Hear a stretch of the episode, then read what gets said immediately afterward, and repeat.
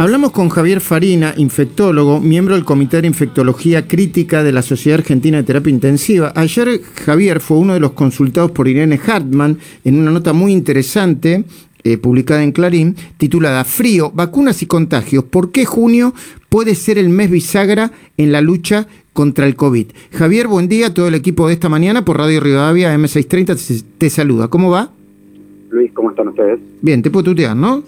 Sí, más vale. Bueno, Javier, eh, eh, em, ¿coincidís con que eh, junio puede ser el mes bisagra de acuerdo al análisis que haces de, de, los contagios y la curva de contagios y obviamente incluida de fallecimientos por COVID? Sí, sí, bisagra no, no significa que se va a acabar el brote en nuestro país en junio, eh, pero sí bisagra en que logrando un mayor porcentaje de vacunados con estas dosis que están ingresando, eh, y en base a cómo nos comportemos como sociedad y respetemos a este virus que ya nos tiene a maltraer unos cuantos meses, eh, tenemos la chance inicialmente de disminuir eh, los fallecidos en forma marcada. Ya hay más de un 80% de los mayores de 60 vacunados y eso se está viendo en, en, ese grupo etario en las internaciones de terapia intensiva, lo cual es muy importante. Eh, y sin dudas hay que avanzar tanto desde lo comunicacional como desde la vacunación con el resto de los grupos etarios para lo comunicacional me refiero a poder seguir manifestando de que esto sigue y de que las medidas de cuidado siguen y en la vacunación porque es el gran cambio que va a tener esta pandemia y el brote en nuestro país. A ver, eh, Javier, yo te pregunto con, con ningún sesgo, eh, te lo pregunto despojado de cualquier este, de cualquier prejuicio, aunque eh, el prejuicio yo lo tengo, tengo que, reconocerlo, pero hace bien le hace bien a, a, a, la a la a ver a la a, la política sanitaria o, o, le hace bien al, al tema de los casos que aparezcan el jefe de gabinete o la ministra de salud diciendo llegaron eh, en este caso más de dos millones como acaban de llegar de dosis de vacuna AstraZeneca eh, no entiendo la pregunta. No si le hace a ver vos dijiste que lo comunicacional. Están comunicando eh, se, van a Ezeiza ah. y comunican que las vacunas llegaron, ¿no? Okay, okay, okay. Bueno, eh, después hay que ver el sesgo que le ponen, si, si, lo, si, si, si lo hacen tipo fútbol o, lo, o, o, o, es una comunicación escueta, o digo, ¿hace bien saber a los argentinos que cada vez hay más vacunas? Te entiendo, te entiendo perfecto. Ahí, sí. no, quiero ahí deslizo dos cosas. Primero, que sesgo tenemos todos, ¿no? Todos tenemos nuestras ideas y nuestra subjetividad y nuestra historia personal como para que cada opinión que damos tenga algo de sesgo, ¿no? Uno trata de basarse siempre en la evidencia, pero en una charla como esta, incluso todos tenemos sesgo, vos, yo, cualquiera que pueda opinar sobre las políticas sanitarias en esta pandemia. Eh, yo creo que lo comunicacional primero me refería más que nada a, a que al margen de, de las medidas que tomen los dirigentes, creo que lo comunicacional tiene que seguir estando en, che, esto sigue. Claro. Y incrementamos la exposición individual, por más que eh, ya tengamos a nuestros padres vacunados o a nuestros abuelos vacunados, si incrementamos la exposición individual, la chance de, de, que alguien se contagie dentro de un núcleo familiar o dentro de un allegado sigue estando. Entonces, Hay vacunas, pero sigamos poniéndole el barbijo, no, no, no, que no haya organizaciones multitudinarias, bueno, sigámoslos cuidando con distanciamiento, con todos los protocolos que, que venimos casi aprendiendo desde que esto empezó. Totalmente. Y por la otra, eso por un lado, eso me refería yo con lo comunicacional, ¿no? Que, a ver, que vamos a, a atravesar esto, sí, lo vamos a pasar, lo vamos a pasar y vamos a tener una actividad mucho más parecida a la prepandemia, que es la que a todos nos gusta, ¿no? Creo que a vos, a mí, juntarnos a un asado, juntarnos parece? a charlar con amigos, creo que son cosas que, que añoramos y que el argentino está muy acostumbrado a vivirlas. Y por otro lado, creo que la comunicación de, de la adquisición de vacunas, que tanto está dando vuelta en todos los medios o en las redes.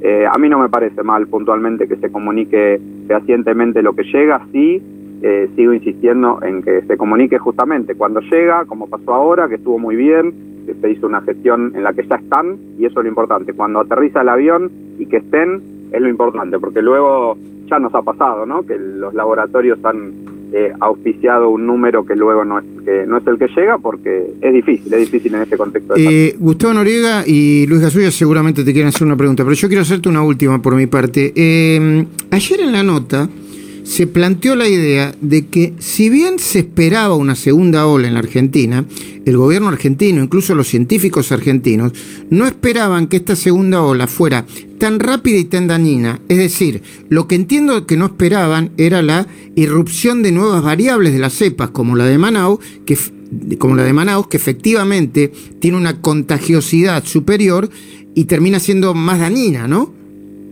Sí, esta parte, esa parte de la ley, la ley, la nota ah. de, Irene, que, la verdad que es muy clara.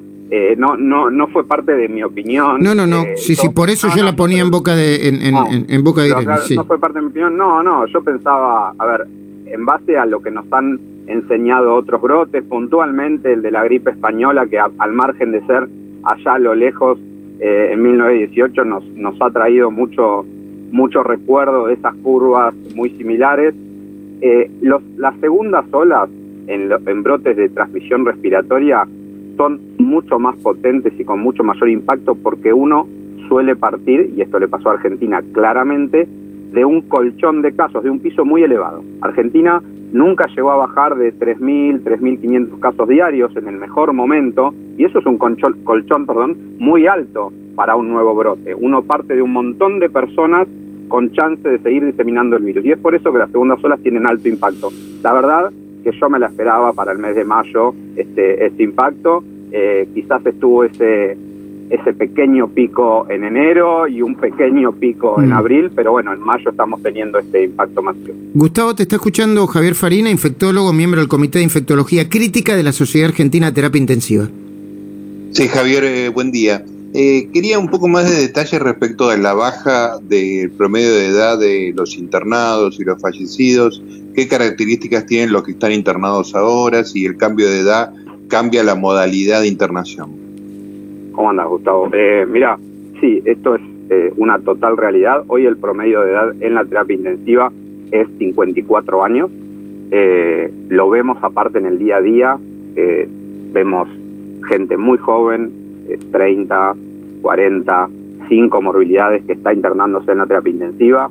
la verdad que en la terapia intensiva, cuando internas a alguien con esa edad, es es angustiante, es estresante porque es una situación totalmente diferente en cuanto a eh, tener a una familia entera muy encima de una situación inesperada eh, en otro contexto.